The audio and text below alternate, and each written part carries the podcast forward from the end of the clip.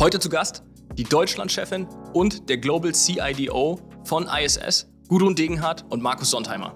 Gibt es da eine andere Idee? Ist jetzt wirklich Schluss? Nein, da muss es noch eine Möglichkeit geben, dieses nicht aufgeben, dieses, dieses nochmal etwas suchen, das bringt einen dann weiter, dann bringt es dir mehr Verantwortung. Herzlich willkommen beim Digitalwerk Podcast mit Michel Philipp Marun. Transformation und digitale Erfolgsgeschichten der Handwerks-, Bau- und Immobilienbranche.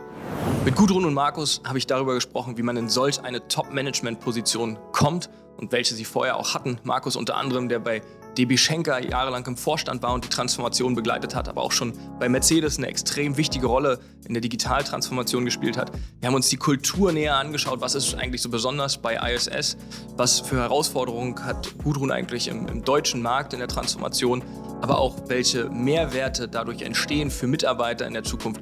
All das haben wir hier besprochen. Wir sind tief reingegangen in die Themen. Also wenn ihr dran bleibt, dann werdet ihr auf jeden Fall mehr erfahren. Willkommen in Berlin. Ich glaube, ich habe heute die volle Power an BWL, Finanzen und irgendwie IT und Tech äh, hier versammelt. Und das jetzt auch nicht von irgendeinem Unternehmen, aber wir müssen es aufklären, weil ISS, ich habe ja so ein paar Vorgespräche schon geführt mit Freunden und aus der Branche und so weiter. Wer so interviewt, wird immer gefragt, ich soll immer so ein bisschen spoilern. Und dann, wenn du ISS sagst, dann eine Raumfahrtstation. Ich dachte, ihr macht so, so Prop-Tech und Contact-Themen und so. Aber vielleicht, Gudrun, was ISS? Beschreibst du es, wenn es nicht die Raumfahrtstation ist? Es ist auch nicht ISS Dome in Düsseldorf, wo wir gegenüber sitzen, in Deutschland, im Headquarter.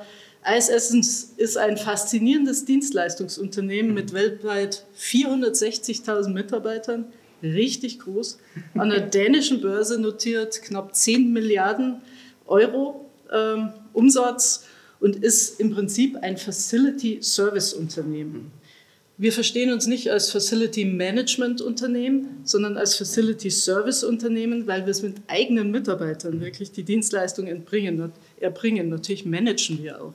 Aber das macht uns besonders, dass wir diesen hohen Eigenleistungsteil haben. Das ist nicht üblich ne, in der Branche dass, dass man wirklich Mitarbeiter fest anstellt, sondern wirklich eher äh, mit Subunternehmern sonst auch oft arbeitet? Nee, also ich, ich denke, es ist ein, ein, großer Unterschied. Und ich ja. meine, uns gibt es jetzt 120 Jahre, ja. So viel zum Thema ISS. Also wir waren früher da. Länger als die Raumstation. Und äh, es ist halt die tiefe Überzeugung, dass du nur mit Menschen, die die Kultur leben, die du haben möchtest, eben auch den Unterschied in der Dienstleistung machen kannst. Also das kommt schon tief von innen raus und äh, ich glaube, es ist auch logisch, wenn man die Leute eben nicht äh, speziell ausbildet, die Werte nicht entsprechend weitergeht und quasi nur Sub-Unternehmer dispatcht, mhm. dass da ein anderes Ergebnis rauskommt. Mhm. Ja? Und äh, das ist eben die tiefe Überzeugung, die auch mich äh, überzeugt hat, da äh, in diese Firma einzusteigen, weil das ist schon sehr, sehr spannend. Mhm. Und äh, aus meiner Sicht die Firma mit der tiefsten People die du in deiner Karriere gesehen hast? Ja, in Echt? meinen 30 okay. Jahren. Also okay. das ist wirklich nicht nur ein Lippenbekenntnis, sondern da ist wirklich äh, der Mitarbeiter ist wirklich ein Zentrum. Bei uns heißen die ja Placemaker. Ja, die Leute, auch wir sind Placemaker alle. Wir sind das auch. Ja, ja, genau. Und äh, das ist schon eine, eine, eine ganz andere Philosophie. Und schafft ihr die, also du verantwortest ja das Deutschlandgeschäft komplett? Und äh, du hast ja so einen generalistischen Überblick über alle Länder. Ich glaube, ihr seid in 30 Ländern oder so unterwegs. Ja. ja? Ähm, wie schafft ihr es, die Kultur, was wir ja gerade irgendwie besprechen, über 30 Länder und äh, du auch hier in Deutschland dann irgendwie ja, zu transportieren und die Leute da mitzureißen? Also in Deutschland zum Beispiel haben wir 11.000 Mitarbeiter. Seit Juli letzten Jahres haben wir 4.000 davon in Placemaker-Schulungen gehabt. Okay. In dem kurzen Digital Zeitraum. oder vor Ort, physisch? Nee, vor Ort, physisch. Okay. Aber wir haben auch digitale Möglichkeiten. Wir ja. haben neuerdings eine MyISS-App, mit ja. der wir unsere Mitarbeiter erreichen können, auch zu Trainings- und Kommunikationszwecken. Aber es ist, es ist die Interaktion mit Menschen und es ist die Kultur, die man denen nahebringen muss. Und da ist ISS wirklich speziell. Ich habe das genauso empfunden wie du, Markus. Das hat bei mir auch den ja. Ausschlag gegeben, hier hinzukommen, ja. ähm, weil es, ja, es ist vom CEO der Gruppe angefangen, irgendwo ein gutes Gefühl, einen dieser Placemaker zu treffen mhm. und äh, die begegnen sich auch auf Augenhöhe. Also wir haben auch global, äh, ich nochmal um die Frage, wie manifestiert sich so, so ein ja. Thema. Ja, wir haben zwei große, wir nennen das jetzt Signature Moves, also wirklich signifikante Moves, mhm. die die Agenda unterschreiben. Einer davon ist, dass wir in den nächsten Jahren mehr als 150.000 Menschen ausbilden, mit einem anerkannten Zertifikat. Okay. Na, man muss natürlich wissen, in dieser Branche, das sind wirklich die Menschen auch, die eben keine, kein Studium haben, ja. ne?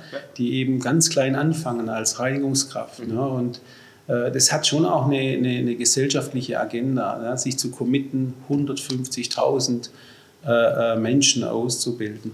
Der zweite äh, Signature Move, den wir global anstreben, ist eben überall Living Wages zu bezahlen. Das heißt, unser Ziel ist es nicht Mindestlohn zu bezahlen, sondern Löhne zu bezahlen und mit Kunden zusammenzuarbeiten, die auch aus ihrer Verantwortung heraus sagen, ich möchte eigentlich, dass Menschen für uns arbeiten, auch im Zulieferbereich, die irgendwie von ihrem Gehalt leben können. Mhm. Und ich finde, das sind schon, das ist schon sehr fundamental. Ich glaube, das gibt es nicht sehr oft. Und das sind natürlich auch Sachen, hinter denen man echt stehen kann. Ja? Also das finde ich schon. Und wir zeigen das und messen das und gehen da nach außen damit. Also das hat schon, das hat, hat schon Kraft. Ja, ja, Kraft. Okay. Ja, das habe ich, hab ich an unseren Dialogen schon gemerkt, dass das Kraft hat alles. Die Kultur macht ISS wirklich besonders und differenziert sie, okay. glaube ich. Okay. Aber es ist schon auch die Kompetenz äh, der ISS. Das ist alles, was Facility Management anbelangt, sowohl technisch als infrastrukturell als kaufmännisch. Und wir fangen für unsere Kunden sogar vorher an, wenn Kunden überlegen, ein Gebäude umzubauen, sei es Workplace Experience, energetische Sanierung, was immer es ist, mhm. wir haben dafür ein Planungsbüro, ein eigenes, wir begleiten das. Wir haben Baumanagement, Capital Projects. Wir haben in Deutschland alleine über 300 äh, Menschen in dem Bereich und okay. helfen den Kunden, das entsprechend äh, äh, zu designen, es, es umzubauen und wir betreiben es auch. Mhm. Und da liegt natürlich ganz viel Synergie auch in diesen Schritten. Mhm. Und das ist, äh, das hat unglaublich viel Kraft, finde ich. Und mhm. dazu dieses Thema Kultur, ja. äh, das wir mitbringen, das macht uns, denke ich, interessant. Bevor wir gleich noch so Dienstleistungen und so interessiert mich auch total, weil FM ist ja immer so nach außen, Facility Management heißt, da läuft jemand und macht den Flur sauber. Ne? Aber da kommen wir gleich noch, auch genau, deswegen auch, da kommen wir gleich noch zu. Ähm, aber ihr sagt ja selber, euch hat es irgendwie fasziniert, diese Kulturthema, sind wir ähm, gerade echt drauf eingegangen und immer wieder kommt das von euch ja auch. Und ich merke das auch, dass es nicht gestellt, also auch in den Dialogen, die wir hier nicht vor Mikrofon geführt haben, kam das ja irgendwie immer wieder. Aber ihr habt ja schon auch andere wahnsinnige Stationen hinter euch im, im Berufsalltag. Also, das, und das unterscheidet ISS von dem, was ihr vorher auch erlebt habt, bei den Unternehmen, wo ihr tätig wart? Ja, also ich kann aus, aus meiner Spreche, ich bin ja, für mich ist es wirklich die vierte Industrie. Also, wo warst du vorher? Ich habe begonnen 17 Jahre bei Mercedes, also ein sehr ingenieurgeprägtes Automobil im Herz, ja, das Produkt, äh, äh eben ein, ein tangible ähm, Asset, das, das Auto- und Premium-Produkt, äh, sehr Engineering getrieben. Wenn man in einer so Kultur ist, merkt man das ja gar nicht. Ne? Wenn man ein junger Mensch ist nach dem Studium, dann zum Schluss ist man Mercedes. Kriege ich auch heute nicht weg. Also der Stern ist da. Ne? Also die Denke und es ist, ist auch Mercedes hier? Äh, ich, äh, nee, mit der Bahn. aber natürlich fahre ich Mercedes, geht auch nicht mehr anders. Äh, von dem her. Nee, aber ähm, ich glaube, es ist für junge Menschen auch extrem wichtig, die, die, die erste Firma, die man wählt, äh, wenn man in ein Angestelltenverhältnis geht, prägt dich nachhaltig, ja, wenn das eben ein paar Jahre sind. Von dem her Mercedes strukturiert, Ingenieurdenke, äh, da bin ich zur Deutschen Bank, ja, fünfeinhalb Jahre, London, Frankfurt, ja, hochintelligente Menschen, unheimlich schnell, aber das Gegenteil von Ingenieurkultur, ja, also nicht strukturiert, ne, nicht, nicht, also das war erstmal für mich ein Kultur, die haben nicht verstanden, wenn ich über Prozesse geredet habe, ja, also da muss man wirklich mal ne, reingehen und danach, also es war dann wirklich High Banking, ne, also Investment Banking als, als Themen und Industrie und danach eben äh, fünfeinhalb Jahre Schenker, Logistik, ähm, auch nicht ein prozessorientiert, das klingt eigentlich prozessorientiert, aber eigentlich eher sind es auch Händler, ne? Logistiker kaufen und verkaufen Kapazität. Also dieses Engineering ist da nicht das Thema, sind eigentlich eher Trader vom, vom Typ her, auch die Führungskräfte. Und jetzt ISS ist äh, wieder eine ganz andere Kultur, aber wo wirklich der absolut faktisch der Mensch die Dienstleistung macht. Ne? Da brauchst du eben kein Flugzeug dazu oder kein Schiff ja. und kein Container, sondern mhm. es sind die Menschen, ihre Arme, ihr Intellekt, ihre Intuition, ihre Kreativität, die dann diese mhm. Menüs zaubern in der Kantine oder im Fine Dining oder die eben den Service erbringen äh, an der Kaffeeecke und die dann den Mitarbeitern unserer Kunden quasi ein gutes Gefühl hinterlassen. Also es ist so eine ganz andere da ist mit der Mercedes Engineering, denke ich, ja, da musst du schon ein bisschen zurückgehen. Aber du hast immer Tech gemacht, ne? Also ich habe immer Tech gemacht, ja. Das, ich glaube, das war, ist auch so eine Entscheidung, die man irgendwann treffen muss. Also ich war äh, sehr gut unterwegs ja, bei, bei Mercedes sehr früh, Abteilungsleiter und Bereichsleiter. Und hab, wollte dann eben auch, oh, das erzählt man erstmal jeder, du musst P&L ownen, ja, das sonst wirst nichts. Ne? Und hatte ich damals mit meinem äh, Mentor ein Gespräch und sage, ja, ich würde gern äh, auch CEO werden in so einem kleinen Land. Und er sagt, ah, Markus, ja, das kann jeder, das kann ein Controller, ein Vertrieb sein, aber Technologie, ne, das können nicht viele Leute, so große Projekte managen. Mach doch das, das ist doch viel wichtiger. Also manchmal sind so diese ja, Wegkreuzungen im Leben, wo ein Coach, äh, ein Mann, den man gut findet, äh, einem Tipps gibt. Und ich habe es nicht bereut. Äh, und Technologie ist eben, verändert sich natürlich ständig. Es ist ein hochkomplexes äh, Geschäft, äh, weil es ist ja quasi ein Unternehmen im Unternehmen von Einkauf und Technologie über Architektur, Management, über die Frage, wie man äh, das Alignment mit dem Business hinbekommt, ja, wie man agil bleiben kann. Ähm, also für mich ein, ein, sehr spannendes Thema und wenn man das kombiniert, dass man das äh, quasi anwendet in unterschiedlichen Industrien, ist die persönliche Lernkurve natürlich unheimlich steil. Und von dem her hat es für mich die Faszination nicht verloren bis heute. Jetzt hast du gesagt, CEO kann jeder. Ähm, äh, jetzt, jetzt, jetzt, da, da, muss ich, da muss ich Rückendeckung geben. Da muss ich Rückendeckung geben. Kann nicht jeder. Hat andere Tücken und Herausforderungen, glaube ich. Du, du, bist CEO Deutschland. Ähm, du hast aber auch eine steile Karriere hinter dir. Wo, welche Stationen hast du äh, durchlebt und wie waren die für dich? dich ich würde übrigens sagen, ich habe das neulich mal zum Besten gegeben, dass in einer großen Organisation CEO, ich habe das mal gehört, ich glaube, es war der CEO von Microsoft, der das geprägt hat, dass in großen Organisationen CEO für Culture Executive Officer steht. Da mhm. wären wir wieder bei diesem kulturellen Aspekt. Ja. Mhm. Aber das stimmt. Und zu deinem Thema Kultur, ja, was habe ich bisher gemacht? Ich habe tatsächlich in einem kulturell faszinierenden Unternehmen begonnen, und zwar in einem sehr großen Familienunternehmen. Mhm. Ich weiß nicht, ob ich den Namen hier spoilern kann. Europas Marktführer im Innenausbau. Ähm, das, das, kann nur Lindner sein. Das kann nur Lindner sein. Äh, mittlerweile, glaube ich, so 1,4 Milliarden groß. Wirklich Unternehmen, ja. Äh, genial, eigene Produkte. Und ich hatte dort die Riesenchance, für einen Eigentümer zu arbeiten und Zentral- und Osteuropa aufzubauen. So richtig Greenfield, so richtig Start-up. Hier Darlehen, mach mal. Äh, ja, und, und das lief gut. Es war die richtige Zeit, es waren tolle Leute und du hattest dort kulturell auch Unterstützung von allen Kollegen. Also das macht halt auch eine Kultur ja. aus. Dass sie jemandem helfen, der es eben noch nicht weiß, ja, und du die Unterstützung erfährst. Und habe da elf Gesellschaften aufgebaut, äh, den Marktführer in dem Bereich. Äh, aber auch GU-Geschäft gemacht bis hin zur Projektentwicklung. Wir haben Bürogebäude dann entwickelt bis hin zu Büroparks für die Familie. Und alle Learnings mitgenommen. Als GU hast du gerade gesagt, so, ich, ich komme auch aus dieser Welt und wenn du ein GU-Geschäft machst, da, da, lernst du ja sehr viel. und, sehr, und, und, oftmals als BWLer und oftmals sehr schmerzhaft, finde ich jedenfalls. Ne? Also, ja, ich, ich, glaube, das erste Bürogebäude, was wir geplant haben, so viel Verkehrsfläche hatte noch kein Bürogebäude vorher. Ja. Also man, hat, man macht natürlich so ein paar Fehler, aber wenn du die richtigen Leute dort fragst, dann lernt man das und dann klappt das auch ganz gut. Ja. Und hier noch ein kurzer Werbehinweis. Die Tore zur Bau 2023 öffnen sich wieder. Vom 17. bis 22. April 2023 ist es wieder soweit. Es ist die Weltleitmesse für Architekten, Materialien und Systeme. In den sechs Tagen kommen wieder alle zusammen, die am Planen, Bauen und Gestalten von Gebäuden beteiligt sind. Dazu gehören Planer, Architekten, Investoren, Handwerker, die Industrie, aber auch Startup-Gründer.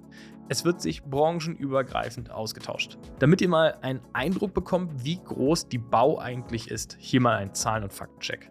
250.000 Besucher in sechs Tagen auf dem Messegelände. Davon 68.000 aus Planungs- und Architekturbüros. Und über 2200 Hersteller erwarten euch mit den neuesten Trends und Know-how aus der Branche. Wir werden auch da sein und ich bin jetzt schon auf den fantastischen Austausch und neue Geschichten aus der Branche gespannt. Also jetzt Tickets sichern unter www.bau-münchen.com. Was ich so verblüffend finde, ihr habt wirklich beide beeindruckende Stationen hinter euch. Und ähm, jetzt seid ihr ein anderer Jahrgang als ich. Wenn ich jetzt meine Generation mir angucke, dann haben wenige, habe ich das Gefühl, so dieses Interesse, irgendwie noch CEO, Top-Manager zu werden von solch großen Unternehmen. Also ihr habt mehrere tausende Mitarbeiter, die ihr führt. Ähm, wie kommt man da hin in solch eine Position? Ich glaube, äh, also Ich bin der Überzeugung, man kann es nicht planen. Mhm. Ich glaube, ähm, erstmal die, die, die große Frage ist eben, welche eigene innere Energie hat man mhm. und wie setzt man die Energie äh, ein. Äh, ich meine, ich war Leistungssportler, äh, du warst Leistungssportler, hast du mir gestern Abend erzählt. Und dann ist irgendwie in einem so viel Energie und man will einfach gute Sachen machen. Mhm. Und ähm, ich sage das oft auch zu Studenten, wenn ich dann schon in eine Firma gehe, acht Stunden oder zehn Stunden, dann will ich coole Sachen machen. Mhm. Und ich will auch nur für einen guten Chef arbeiten, weil sonst ist das verlorene Lebenszeit. Ja dann sind auch acht Stunden zu viel. Selbst sechs Stunden sind zu viel. Ich glaube, wenn man den Weg findet und dann plötzlich merkt, dass man als junger Mensch, also ich war 26, hat dann ein viereinhalb Millionen Projekt gekriegt, ja, wo heute jeder sagt, kann man das machen? Aber klar, das hat geklappt. Also man muss den jungen Leuten, muss einen finden, einen Chef finden, der den jungen Leuten was zutraut. Und dann muss man sich einfach trauen und äh, entscheidend ist eben, dass man diese Energie hat. Ne? Ähm, ich glaube, das gibt es heute auch noch. Ja? Ähm, äh, Leute, die die Energie einbringen wollen und ihren Weg gehen werden, die habe ich auch getroffen. Mhm. Aber es gibt natürlich mehr und mehr Leute und in einer anderen Generation, der es, glaube ich, auch finanziell besser geht, die dann eher sagen, naja, ich, ich will eigentlich nicht. Ja? Und ich meine, das ist auch okay. Ne? Man kann das nicht äh, künstlich herbeireden, den Willen äh, voranzukommen. Ich glaube, man kann es nicht sagen, ich will einfach nur viel Geld verdienen. Ich glaube, das ist schwierig, das ja, in großen Konzernen so oder so nicht. War, war das dein Ziel, jemand? Also, sagen, also ich sag mal so, ich komme ich komm vom Dorf und, und ich wollte mal, ich, nein, ich wollte schon Geld verdienen. Ja. Das war schon klar, sonst wäre ich auch nicht studieren gegangen. Also ich wollte mal, dass das meiner Familie gut okay. geht. Klingt ein bisschen konservativ, aber das war schon, ich wollte einfach mal, meiner Familie soll es okay. gut gehen und wir sollen genug Geld haben, dass wir die Sachen, die wir gerne machen würden, gerne machen. Ja. Also typisches Bild, so Haus, drei Kinder. Genau, Auto, so ist es auch. Ja, ich, äh, ich habe drei Kinder und der größte, so. ja, genau, der größte, mein erster Sohn, da war ich 27, ja, und meine Frau und ich, kennen uns, sie war 60, ich war 18, also so eine richtige Geschichte äh, über lange Zeit. Und, und wir haben unseren Weg gefunden, haben immer als Team agiert und die Arbeit aufgeteilt, weil so eine Familie, wir haben eben nicht auch, ich komme vom Bodensee, da haben wir nicht gelebt, wir haben in Stuttgart ohne Großeltern, ohne alles und haben unser Leben als Team gestaltet. Ne? Und die Kinder haben sich wohl gefühlt, meine Frau fühlt sich wohl, ich fühle mich, wir haben ständigen Diskurs, funktioniert das so, funktioniert es nicht. Und ich glaube, das ist eben wichtig, ja, dass man immer zuhört. Ja? Wenn man seinem Partner erklärt, ich, ich schaffe so lange wegen der Karriere, das versteht kein Mensch und die Kinder schon zweimal nicht. Ja, warum ist denn der Papa schon wieder weg? Das interessiert überhaupt nicht. Ja, also von dem her muss man, glaube ich, immer da äh, das Feingefühl belassen. Man kann auch eine Karriere aus meiner Sicht, ich weiß nicht, wie du das siehst, man kann es auch nicht erzwingen. Man kann es auch nicht erzwingen. Also und bei mir, ich habe einfach immer die Möglichkeiten wahrgenommen. Ich habe eigentlich immer Aufgaben gemacht, die eigentlich, neulich sagt man immer, over my pay grade, ja, also immer eine Stufe höher waren als das, was ich, äh, und es hat geklappt. Und ich glaube, geklappt hat es nicht, weil ich so, so, so gut bin, sondern geklappt hat, weil ich es immer geschafft habe, gute Leute zusammenzubringen, die Spaß hatten, ein Thema zu entwickeln, hm. und, und dadurch in sich gewachsen sind. Und, und, und ich glaube, das ist der große Trick. Ja? Äh, der große Trick aus meiner Sicht ist, dass die emotionale Intelligenz neben hm. der fachlichen mindestens so wichtig ist. Ja?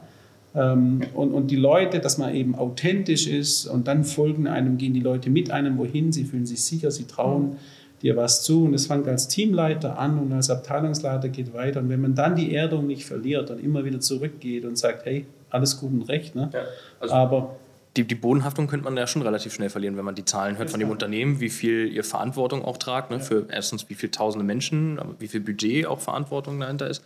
Hattest du einen Mentor, um, um dahin zu kommen, wo du heute bist, Gudrun? Also ich glaube, dass es tatsächlich, du hast gesagt, für einen guten Chef arbeiten, hm. dass es gute Chefs brauchst, ob Frau, ob Mann, ja. ja aber die einen fördern und ja. Potenzial sehen und die machen lassen, die genau wissen, naja, kann es vielleicht noch nicht, muss ich vielleicht manchmal ein bisschen helfen, mhm. den Kopf wieder über Wasser mhm. zu kriegen, aber die einem einfach was zutrauen. Mhm. Also ich, weil ich bin mit 25 Geschäftsführerin geworden. Okay, da, da gab es nicht viel Geschäft, das musste ich aufbauen, aber ich war mit 31 Vorstand, da hat mir mhm. wieder so ein, so ein Eigentümer eines Familienunternehmens sein Unternehmen anvertraut und hat gesagt, hilf mir, mhm. ja, äh, äh, das wieder in Ordnung zu bringen. Und äh, ich habe immer Menschen getroffen, ja, Männer eigentlich, wenn ich überlege, ja, weil da gab es keine Frauen in dieser Industrie. Industrie ja.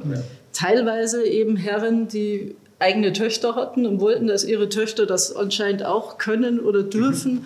und äh, die Potenzial gesehen haben. Und ähm, dann ist es tatsächlich so, das gibt ja auch was zurück wie im Sport. Ja. Also es ist, es ist natürlich Geht das? Kann man das noch stretchen? Gibt es da eine andere Idee? Ist jetzt wirklich Schluss? Nein, da muss noch eine Möglichkeit geben, dieses nicht aufgeben, diese, dieses nochmal etwas suchen, das bringt einen dann weiter, dann bringt es dir mehr Verantwortung. Mhm. Und ähm, ja, dann hast du Erfolg, freust dich drüber, kannst, äh, kannst irgendwie ein Team aufbauen. Bei mir war es dann immer so, wenn ich irgendwo nicht mehr wusste, was ich da beitragen kann, dann muss ich auch weiterziehen. Ja, also weil, weil äh, ja. Aber ist das so ein Phänomen Konzernkarriere? So, ich bin jetzt hier drei Jahre, dann ziehe ich weiter, weil dann gibt es auch so einen vielleicht Karrieresprung. Ähm, ist das so ein Phänomen oder also bei mir war es nicht so. Nee. Ich weiß nicht, ob das ein Phänomen ist. Also der, es gibt ja in großen, aus meiner Sicht, in großen Konzernen verschiedene Möglichkeiten. Es ist ja brillant, sich zu verstecken im großen Konzern. Ne? Also äh, ich Mach die Tür ja, zu vom Bürozimmer genau, also man sagt ja, die Beamten arbeiten nicht. Ich habe in großen Konzernen viele Leute gesehen, die sich gut verstecken ja. konnten. Ähm, ja, und dann ähm, gibt es natürlich aber auch viele Möglichkeiten. Also ich muss heute schon sagen, ich bin Mercedes schon sehr dankbar, weil in 17 Jahren als junger Kerl äh, ich bin mit 31 dann nach England als Geschäftsführer von einer IT-Tochter, musste den Turnaround managen. Aber das war natürlich in einem großen Konzern auch eine gewisse Insel, ja, wo dann einer war, der dir es zugetraut hat. Also ein Konzern, der, der ist ja nicht gleich überall. Ne? Und die mhm. Frage ist halt immer, findet man Ecken, wo was sich bewegt? Was ich immer auch wichtig finde, ist, äh, zum Schluss meiner Karriere bei Mercedes, da haben wir halt drei Jahre lang nur Cost-Cutting gemacht. Ne? Äh, das war halt die Automobilindustrie. Ne? 2010 äh, ging es halt nur den Bach runter und irgendwann, ich habe einfach keinen Spaß mehr gehabt, Cost-Cutting zu machen. Ich ja. wollte junge Leute entwickeln, ich wollte mhm. Leute einstellen, Strategie machen. Und dann kam das Angebot, ja, und äh, dann habe ich einen Chef gekriegt, für den wollte ich nicht arbeiten. und dann, und, okay, konsequent, aber in der Aussage zu sagen, ne, ich will für einen guten Chef arbeiten und dann auch genau. zu gehen. Dann bin ich gegangen und jeder hat mich angeguckt, wie kann man als Direktor mit 42, als Schwabe Direktor Daimler 42, da kündigt man nicht beim Daimler. Oder man zieht weg und wird und verbannt aus Stuttgart. Also, und ich habe es äh, überhaupt nicht bereut. Und nochmal, Mercedes eine, eine super Firma, überhaupt keine Frage. Aber man muss dann schon nach, nach, nach sich selbst gucken. Man investiert viel Lebenszeit in mhm. den Job, ob als Startup ja. oder als leitender Angestellter in großen Firmen. Und es muss einfach Spaß machen, was zu bewegen. Und äh, die Möglichkeiten gibt es im Konzern. Und der Konzern. Mhm äh, hat halt große Vorteile. Ne? Der hat normalerweise professionelle Schulungsprogramme, der mhm. kann dich als Leadership-Nachwuchsmann äh, äh, mhm. ausbilden. Also ich finde, ähm, aber, das ist vielleicht wirklich wichtig, mhm. ein Konzern und seine Kultur prägt dich. Na, ich sage das mal ganz platt, wenn du in Stuttgart bist und jemand arbeitet beim Busch, das findest du raus nach wenigen Minuten, ohne dass er es sagt. Ne? Und nicht negativ gemeint, sondern ein, eine, eine Firmenkultur prägt dich als Mensch, so wie ein Chef dich prägt als Mensch. Und deswegen sage ich immer, wenn du von einem Chef arbeitest und wie der handelt, das gefällt dir nicht, dann renn. Ja? Weil er wird dich prägen und plötzlich nach einem Jahr oder zwei fängst du an, dieselben Worte zu verwenden. Also das ist manchmal diese Sensibilität, äh, ist ganz wichtig. Ich fand, für mich war Konzern gut, ja, ist, ist natürlich auch äh, sicher, ja, äh, indem ich habe junge Familie gegründet, äh, deswegen war das für mich ein guter Weg äh, und es ging eben dann Corporate so gut, dass äh, rauszugehen irgendwie eigentlich mich sexy war. Aber heute, glaube ich, würde ich, würde ich Unternehmer werden. Das mit der Aber es kommt jetzt nicht, ne? Also nein, nein, manche haben ja so das Phänomen dann nochmal so am Ende der, der Karriereleiter, wo sie sagen, so hier, ich bin ganz oben irgendwie angekommen, da gibt es nicht viel nee, mehr. aber ich habe mich ja dann ganz bewusst entschieden mit 52. Ne? Ich habe mich eben 2021 eben nochmal, obwohl ich im Vorstand bei Schenker war, ich fünfeinhalb Jahre, ich hatte noch Vertrag, war überhaupt alles gut. Ich hatte aber das Gefühl, ich bin fertig. Mhm. Mhm. Und dann mit der Perspektive nochmal acht Jahre dasselbe. Nein, ich habe auch gedacht, ich habe genug Energie, nochmal eine große Transformation zu machen. Das war mein, also ich habe die, diese Herausforderung gesucht, genau um nicht in diese Falle zu tappen. Ne? Und ich, ich finde es toll. Und es gibt mir, wie du sagst, es gibt mir mehr Energie, als es nimmt. Ja? Und äh, das ist, glaube ich, deswegen Großkonzern hat schon Vorteile, aus meiner Sicht auch. Familienunternehmen haben auch Vorteile, das sehe ich auch so, wie du das siehst. Wenn du dort Vertrauen findest, ja. hast du natürlich, kannst du alles machen. Aber Konzerne sind sehr unterschiedlich. Ich glaube, es gibt nicht den Konzern. Hm. Also der muss irgendwie auch passen einfach. Naja. Ja. Und es müssen auch die richtigen Jobs frei werden und du musst dich mit deinen Vorgesetzten wohlfühlen, mit deinen Kollegen, ja, mit dem Thema. Den Eindruck habe ich bei euch beiden, dass ihr miteinander gut könnt. Ja. nein, nein, das muss ich ja auch wirklich sagen. Also ich meine, ich bin ja jetzt mit 30 Jahren, wenn ich zurückgucke, das ist auch, für mich ist ja die erste nicht-deutsche Firma. Ne? Ich habe mich bewusst sogar entschieden, mal zu sagen, als letzter Abschnitt, jetzt gehe ich mal in eine dänisch geführte Welt. Ich war ja Mercedes-Benz, ne? Deutsche Bank. Schenker. Schenker, ist ja Deutsche Bahn quasi, mhm. Schenker. Jetzt mal eine nicht-deutsche Firma. Äh, und ich habe die dänische Kultur schätzen gelernt, muss ich sagen. Sie sehr direkt, ja, aber immer der Mensch zuerst, freundlich. Und ich sage jetzt nicht, da ist alles perfekt, ganz sicher ja. nicht. Ne? Aber die machen schon auch was richtig. Und ich komme wieder auf den Punkt zurück. Für mich ist das wieder ein Lernfeld. Ich bin ja die ganze auch Welt bereist, beruflich. Das ist, was anderes, mhm. wie wenn deine Chefs plötzlich nicht mhm. Deutsche sind. Weil irgendwie bei Mercedes ist halt immer irgendwo ein Deutscher. Ja? Mhm. Aber, jetzt, Aber jetzt hier nicht mehr. Mhm. Hier nicht mehr. Hier sind überwiegend äh, Dänen auch. Ne? Und äh, das sind gute Leute, die hören aber auch zu. Mhm. Und trotzdem sehr, sehr unpolitisch aus meiner Sicht. Wir können Dinge bewegen. Es ist ein großes Leadership-Team. Wir sind zwölf Leute, die weltweit die Firma führen. Und das ist auch großes. Äh, ein Riesenspaß, ja, aber wenn du natürlich ja, so eine große Ordnung, so viele Märkte, äh, Funktionen führen musst und das in einer Transformation, mhm. einer globalen Transformation, das braucht schon auch die Divide and Conquer. Ja, das kann nicht einer alles machen. Nee, das ist klar, da bin ich voll bei dir, das wäre fatal. Ne? Jetzt hast du Transformation so oft angesprochen. Was heißt denn Transformation für ISS in Deutschland? Gute Frage.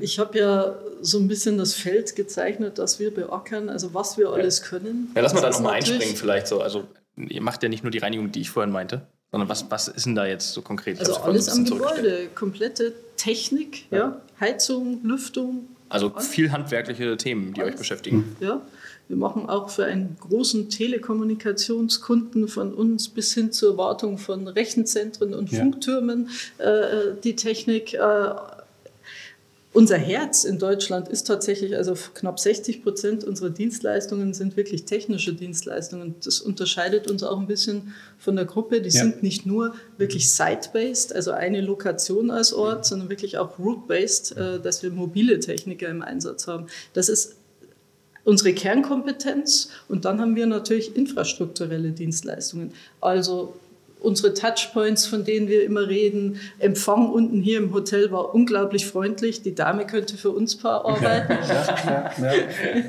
ja. ähm, ja, die verschiedensten Dinge. Es kann aber auch Reinigung sein, das kann äh, der Betrieb eines Betriebsrestaurants sein, wo sich ein Kunde wünscht, ich möchte meine Mitarbeiter wieder ins Office bekommen. Wie mache ich das? Mhm. Gutes Essen ist tatsächlich für viele mittlerweile so ein Punkt, mhm. der den Unterschied macht. Mhm. Da haben wir für einen Kunden 100% Bio äh, auf den Weg gebracht hier in Deutschland. Ähm, auch hier in Berlin, gar nicht so weit weg von hier. Und das ist natürlich schon toll ja, für die Leute, wenn, wenn, wenn gesundes Essen ansprechend, ansprechend präsentiert, ähm, das ganze Ambiente, äh, das stimmt, äh, Wohlfühlatmosphäre. Wir haben auch Workplace Experience Managers für, für Kunden tatsächlich durch die Büros laufen. Wir organisieren Events, dass sich, dass sich Mitarbeiter wohlfühlen. Ja, vom Christkindlesmarkt bis zur Barbecue-Party, damit äh, also das Thema alles, alles. Also ich, ich glaube auch, den, wenn, man, wenn, wenn wir global möchte. drauf gucken aufs Geschäft, dann ja. haben wir quasi verschiedene, äh, äh, wir nennen es jetzt mal kurz Business Units, aber Geschäfte. Eines ist Food, ja, also alles, was mit, mit Ernährung zu tun. Wir machen eine Million Essen am Tag. Ja, weltweit. Ja, eine, Million. Million. Essen am Tag weltweit. Wir sind, äh, und es geht wirklich vom Fine Dining ja. ja äh, für, für, für, für, Vorstände oder, oder Restaurants mhm. teilweise äh, bis hin zu, wir machen die, die, alle modernen Krankenhäuser in der Türkei. Und da machen wir Essen auch für, für die Krankenhäuser, ja, für die Facility. Und die Idee ist eben wirklich diesen Rundum-Service um eine Facility. Alles, was drin ist, alles, was die Menschen im Gebäude betrifft, äh, fühlen die sich wohl, ja. Äh, sind die gern beim Arbeiten, Arbeitgeber. Äh, das ist insbesondere für die Bankenindustrie äh, natürlich hochinteressant, dieses, dieser Fight for Talent. Mhm. Da ist die Frage, was, wie du gesagt hast, was gibt es zum Essen? Ist die Kantine gut? Ist heute ja. für junge Startup-Leute ein großes Kriterium. Mhm. Wie ist mein Arbeitsplatz? Wie sieht ja. der aus? Deswegen haben wir Innenarchitekten. Ja, wie bewegen sich die Leute durchs Gebäude? Wir bauen Software. Kann ich online Platz buchen, meinen Besprechungsraum, diese hybride Arbeitsweise digital zu unterstützen. Also die, die Idee ist wirklich diese, wir nennen das Employee Journey mhm. von unseren Kunden, end-zu-end -end, äh, zu begleiten. Und das heißt eben, der Aufzug funktioniert, der Tiefgaragenstellplatz ist, das Gebäude ist sauber, die Luft hat die richtige Luftfeuchtigkeit und da kommt quasi Technical Services, Dienstleistung, irgendwie alles zusammen. Ja. Jetzt und hast du deinen Bereich völlig ausgesprochen. Ja, und ich bin Technologie, ich bin da, ich bin, ich bin der, der die Daten zusammenbringt. Den, den man nie sieht, ja, aber der irgendwie alles zusammenhält. Aber, aber, aber das stimmt nicht weil wir sagen ja auch Places that work. Ja, ja. Das ist das ganze Ambiente, mhm. alles drumherum. Natürlich auch die Technik Places that think. Ja. Und zum Think brauchst du Daten. Technologie, ja. Ohne Technologie kannst du das nicht managen, optimieren, Energie einsparen, mhm. was auch immer. Und Places that give. Und mhm. da ist unser kultureller Aspekt. Und ich glaube, da sind wir sehr gut. Das mhm. differenziert uns eben, dass wir gut trainierte, freundliche Mitarbeiter haben, die über ihren eigenen Bereich auch hinausdenken und echte Service-Mentalität haben.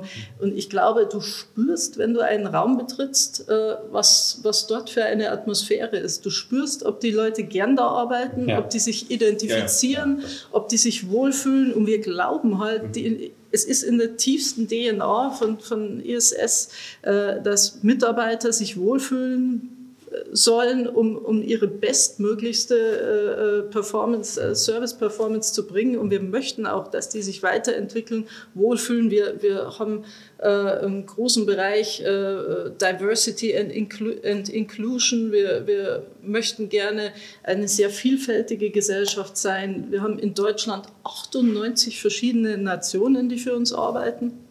In ähm, Deutschland, alleine in Deutschland. Deutschland. In Deutschland. Wisst ihr, wie, wisst ihr, wie viel es äh, global sind, Nationen? Das weiß ich nicht. Zahlen? Ich weiß nicht mal, wie viel es gibt. Das muss ich noch ja, rausfinden. Ich, ich fand 98, ich fand es ja, völlig verrückt. Aber äh, wir haben auch über 800 man darf das sagen, habe ich gelernt, behinderte Menschen, die für uns arbeiten, denen wir einen guten Arbeitsplatz. Ja, Inclusion ist für uns äh, wichtig. Ja, wir haben selbst Gebäude, die wir raten nach Zugänglichkeit. Ja. Ne? Da gibt es auch äh, Prozesse. Machen wir auch für Kunden. Ne? Wir haben so ein Mobility Mojo, wo man sagen kann, kann ich als äh, also Rollstuhlfahrer ist das ein inklusiver Arbeitgeber. Also es gibt eben so viel heute bei Gebäuden, bei. Service, äh, wo, wo je, die, die guten Arbeitgeber, die wollen natürlich alle sagen Net Zero sein, Riesenthemenfeld, wie machst du das? Ne? Dann wollen sie inklusiv sein, ESG. Ne? Also, Nächstes ja, Topic. Und das sind alles mhm. Themen, die irgendwie mit dem Arbeitsplatz, dem Umfeld ja. zu tun haben. Ne? Also das ist schon und, und äh, du hast gerade über Tech und die, du bist ja nicht sichtbar, also schön, dass du heute mal hervorgekommen bist aus deinem. das kann man eigentlich nicht behaupten, dass er nicht sichtbar sei. nee, stimmt. Also, seitdem ich dir, dir Follower äh, auf, auf LinkedIn ist, ich glaube, du bist äh, immer in meinem Feed ganz oben. Aber weil ich die auch immer an mir angucke, also äh, weil ihr eigentlich spannende Sachen auch äh, ja, wirklich macht, ähm, wie ich finde. Aber ähm, lass mal über Tech vielleicht ja. noch kurz sprechen und wie kriegt ihr das äh, transformiert quasi? Also Ihr sitzt in, in, Dänemark mit der Zentrale, heißt, da sitzen 100 oder 2000 Techies, die eine Software entwickeln und die sagen so, das rollen wir jetzt in Deutschland aus oder in den Niederlanden oder wie läuft ja. das? Nee, also man muss sagen, 2020 wurde die Strategie gemacht, okay. äh, neu mit dem neuen äh, CEO. Hm? Auch noch super jung und frisch, die Strategie? Ja, genau, ah, okay. neuen CEO mit dem Jakob äh, und äh, die hat ein paar Elemente. Eine davon äh, ist eben, äh, dass wir klar ausgegeben haben, Technologie für in der Industrie werten zu wollen. Das war die Strategie und äh, das war das, was mich interessiert hat. Deswegen bin ich gekommen und äh, auch der erste CIO, der wirklich im Vorstand äh, auch vertreten ist. Ähm, damals waren wir, wo ich bestanden habe, 630 weltweite ITler.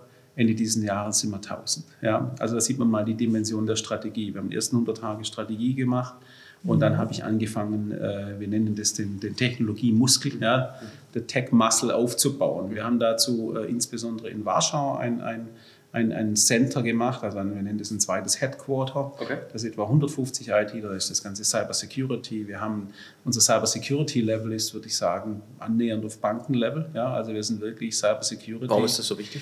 Ja, weil wir eben in Banken unterwegs sind. Wir okay. sind bei Behörden unterwegs. Wir sind in den Gebäuden äh, von kritischer Infrastruktur tätig. Deswegen ist Cyber Security heute für uns äh, eine Eintrittsmarke. Und die Firma hatte, wir hatten 2020 auch ein Thema. Ja wie, wie so viele Firmen. Und ja, äh, genau. das äh, haben wir klar gesagt, machen wir nicht. Wir investieren jedes Jahr über 15 Millionen nur in Cyber. Ne, also wir haben da eine starke Mannschaft, 70 Mann, äh, die daran arbeiten, 724 äh, mit allen modernen Tools. Also das haben wir in Warschau aufgebaut, auch Projektmanager sind da und wir haben uns dann letztes Jahr noch, weil eines klare Thema war für uns, wenn man Technologieführer sein will, dann muss man auch Tech bauen.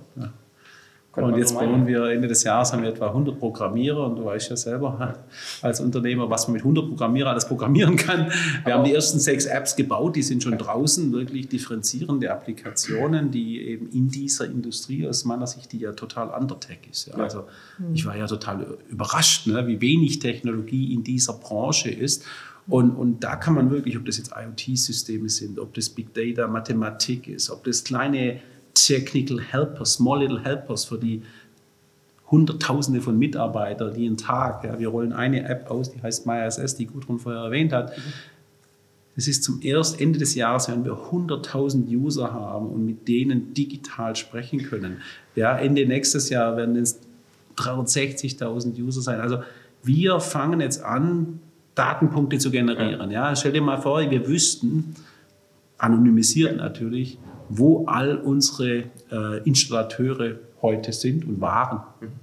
Und was man dann mit Mathematik machen kann in einem System, das so viele Menschen beschäftigt, um die Arbeit für sie leichter zu machen, dass die richtigen Ersatzteile am richtigen Zeitpunkt am richtigen Ort sind. Das kann man mit Mathematik alles machen, aber das alles startet natürlich mit, mit, mit äh, Visibilität und Transparenz. Und dazu braucht man Datenpunkte, dazu braucht man Apps, die man dann eben über Big Data anfängt zu, zu Und daran arbeiten wir. Und dann, und dann kommt der Clash zwischen der Tech und der Operativen. Das glaube ich nicht. Also okay. wir haben gerade in Deutschland äh, im Moment ja bei dir ein Projekt, wo wir anfangen, äh, mit mehr Mathematik den Außendienst zu steuern. Das führen wir gerade mhm. jetzt äh, ein. Video heißt das Projekt für uns wo wir wirklich das Ganze, die Tasks aus den Systemen nehmen, dann die Maschine läuft und dann hilft dem Dispatcher viel intelligenter die Arbeit äh, unseren Frontlinern zuzuweisen. Weil erstens ist es natürlich auch nicht so einfach, Talente zu finden. Ja, die, da, die mhm. Elektriker, ja, die sind ja auch begrenzt. Das ja, weiß ja jeder Handwerker da draußen, wie schwer es ist. Ja. ja. Und damit gibt es eigentlich keine Entschuldigung, denen nicht einen optimalen Einsatz und Einsatztag zu strukturieren. Und das ist das, was die IT, Zusammenarbeit äh, mit den zuständigen Leuten im Business, eben designen muss. Das ist schon unser Auftrag, ja, dass die Leute am richtigen Tag, am richtigen Zeitpunkt, am richtigen Ort sind. Ja. Und, und da, glaube ich, gibt es endlos viel Potenzial, ehrlich gesagt. Und das heißt, wenn ihr die einführt, dann arbeitet ihr so eng zusammen, also jetzt hier aus Deutschland heraus, dafür kannst du ja sprechen, ähm, um sowas zu entwickeln gemeinsam und äh, dann aber eben auch einzuführen operativ. So ja, natürlich. Das kannst du nur verzahnt machen. Ja. ja. Ja gut, wir sind ja auch eine vollständige Matrix. Also der CIO von der Gudrun, der berichtet an mich genauso wie an die Gudrun. Das ist also, also wir sind so eng verzahnt zwischen Deutschland und mir, da gibt es keine Schicht mehr, weil ja. ich natürlich sehr nah am Markt sein Ja, das ist ja oftmals Verlust. Äh, ja, genau. Da, sonst hast du immer zwischen Problem und dir jemand und du siehst Problem nicht ja. als, als IT-Chef. Aber es sind, es sind auch weil wir dabei sind, was wir machen. Wir, wir bauen ja auch Plattformen, wo ja. wir äh, Gebäudedaten erfassen für ja. unsere Kunden, äh, ja. zugänglich machen, entsprechende Reports, wie kann ich optimieren. Viele unserer Kunden stehen vor der Herausforderung, wie optimiere ich Flächen. Mhm. Ja? Ähm, mhm. Viele wollen ja auch Flächen reduzieren, trotzdem einen angenehmeren Arbeitsplatz bieten, mit dem Leute sich identifizieren mhm. können. Das, das steht aber nicht unbedingt im Gegensatz. Ja? Und, und dazu brauche ich zum einen Daten, äh, dazu brauche ich Design, dazu brauche ich die richtigen Services und das alles zusammenzubringen, das zu integrieren, das macht uns ja aus. Genau, und, und ich glaube, ich, das ist auch für uns natürlich strategisch äh, das Thema, dass wir sagen, IT ist eben auch ein Produkt, äh, auch in dieser Industrie. Äh, wir haben eben Applikationen wie eine Workplace-App, die der Employee, also der Mitarbeiter unseres Kunden, auf dem Gerät haben und damit kann er Räume buchen, äh, damit kann er Tickets aufmachen, er kann vielleicht auch einen Tiefgaragenplatz buchen. Und gleichzeitig können wir dem Kunden dann sagen, ja, wie viele Leute waren denn in deinem Gebäude? Äh, welcher Platz wurde denn belegt? Über IoT können wir sagen, welche Toiletten wurden benutzt, welche wurden nicht benutzt. Damit kann man natürlich die Reinigung optimieren, damit kriegt er in, Daten, der Real Estate Manager, um seine Planungen anzupassen, auch seinen Kunden innerhalb der Firma gegenüber auskunftsfähig zu sein, ne? die Heizung anders zu stellen, mach hier einen Stock zu und spart CO2. Also Aber alles also, fängt mit Information du, an. Du lächelst jetzt, aber in unserem eigenen Headquarter in Deutschland, mhm. unsere Reinigungsdamen und Herren, A, sind die tagsüber da und nicht ja, nachts und verbrennen dann noch äh, irgendwo Strom ja, und, und müssen sich auch nicht verstecken, sondern die haben Geräte und Arbeitsmittel, auch chemikalienfrei, ionisiertes mhm. Wasser, äh, Geräte, die keinen großen Lärm machen, die sind tagsüber da, aber die, die siehst du wirklich mit ihrem mit ihrem Tablet. Ja, äh, das ist bestimmt ein cooles Bild. Um zu, um zu sehen, wo ja. muss ich eigentlich hin? Ja. was war vor allem belegt? Wo muss ich hin? Wo muss ich jetzt reinigen? Und das nennen wir Pure Space, ja. was wir da anbieten. Geniales Produkt, mhm. äh, Serviceprodukt und ähm, das funktioniert tagsüber. Und es ist echt toll, diese ja, Menschen mit sich mit denen zu unterhalten und man fühlt sich, also ich fühle mich da wohler, weil ich weiß, was da passiert. Hm und nicht, äh, wer irgendwo, ich weiß nicht, man, man stellt sich ja die komischsten Sachen vor, wenn man da an seinem Arbeitsplatz ist, der sich bei uns ja ändern kann. Wir ja. haben ja keinen festen mehr, mhm. wie viele, wie viele heute. Ja, genau. Gilt für uns das Gleiche. Aber da weiß man ja nicht, wer denn immer so äh, reinigt ja. und was da so passiert. Ich finde das sehr vertrauenserweckend, wenn ich das sehe. Ja, ja klar. Ja? Wenn ich das, das nachvollziehen kann. Das habe ich auch noch nie, äh, nie wahrgenommen, also dass am Tag das passiert. Aber es ist ja super logisch und irgendwie schlüssig. Ne? Abends gehen Lichter aus und alles passiert am Tag, wo eh Licht an ist. Das ist ein Riesenthema. Aber da, da gewinnst du auch andere Menschen. Ja, klar. Ja. Wer, wer, möchte abends um 23 Uhr, wenn alle gehen, ins Büro reinkommen? Ne? Ja, und die arbeiten halt acht, acht Stunden da für uns. Ja? Und wir sitzen auch im Betriebsrestaurant mit denen nebeneinander und die sagen ja. auch, was ihnen auffällt. Ja, den Eindruck habe ich auch äh, bei euch jetzt äh, total bekommen. Ne? Also ihr habt keine Attitude like uh, I'm the CEO oder CIDO oder so total entspannt und nahbar. Also aber ich finde, das ist ja auch, äh, ich weiß nicht, eine Generationsfrage, aber ich glaube, wenn du, also so oder so in der Technologie, eine andere Kultur, ja, autoritäre Führung, das ist Käse, ja.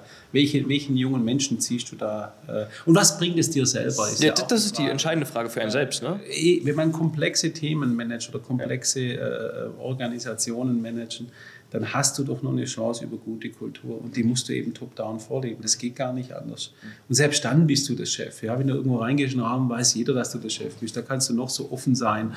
Aber wenn du nicht alle möglichen Barrieren brichst ja, und Zugang erlaubst und und die, die mal Kritik äußern, lobst, dass sie Kritik äußern, ja, dann, dann, hast du gar keine Chance. Dann wird um dich herum ein Informationsbild gemacht, das die Realität nicht widerspiegelt.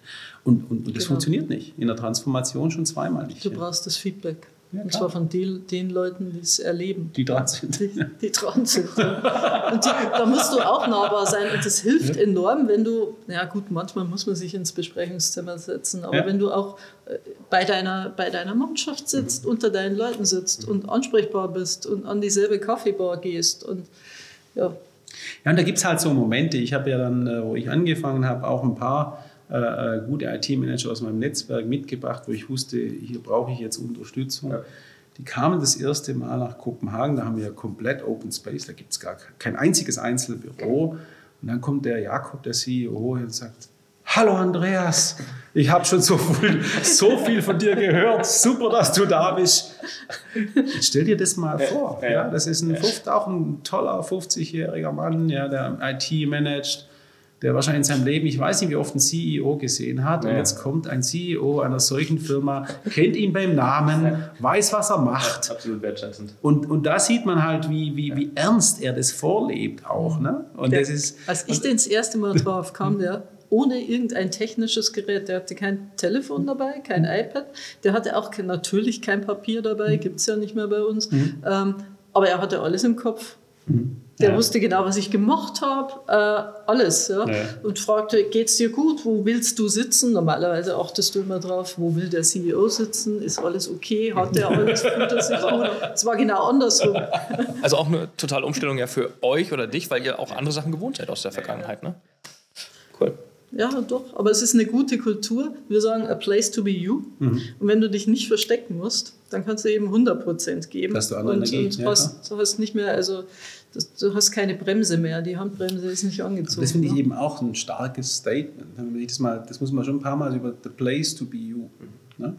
Wirklich gelebt. Und das muss man leben. Was heißt denn das? Ne? Also das ja. hat natürlich mit Diversity zu tun, dass ja. die Leute äh, sind, wie sie sind, sein können, wie sie sein möchten, sich nicht verstecken müssen. aber gleicht sich auch, dass wir eben äh, Unterschiedlichkeit äh, äh, willkommen heißen. Und ich glaube, das ist halt dort halt echt. Echt. Und das, das macht so unterschiedlich. Das, das, ist, ist so, das ist nicht irgendwie, ne? das, ah, das muss man halt so machen und so. Nein, sondern das ist halt, und das sind natürlich schon, das sind schon Messages, ja.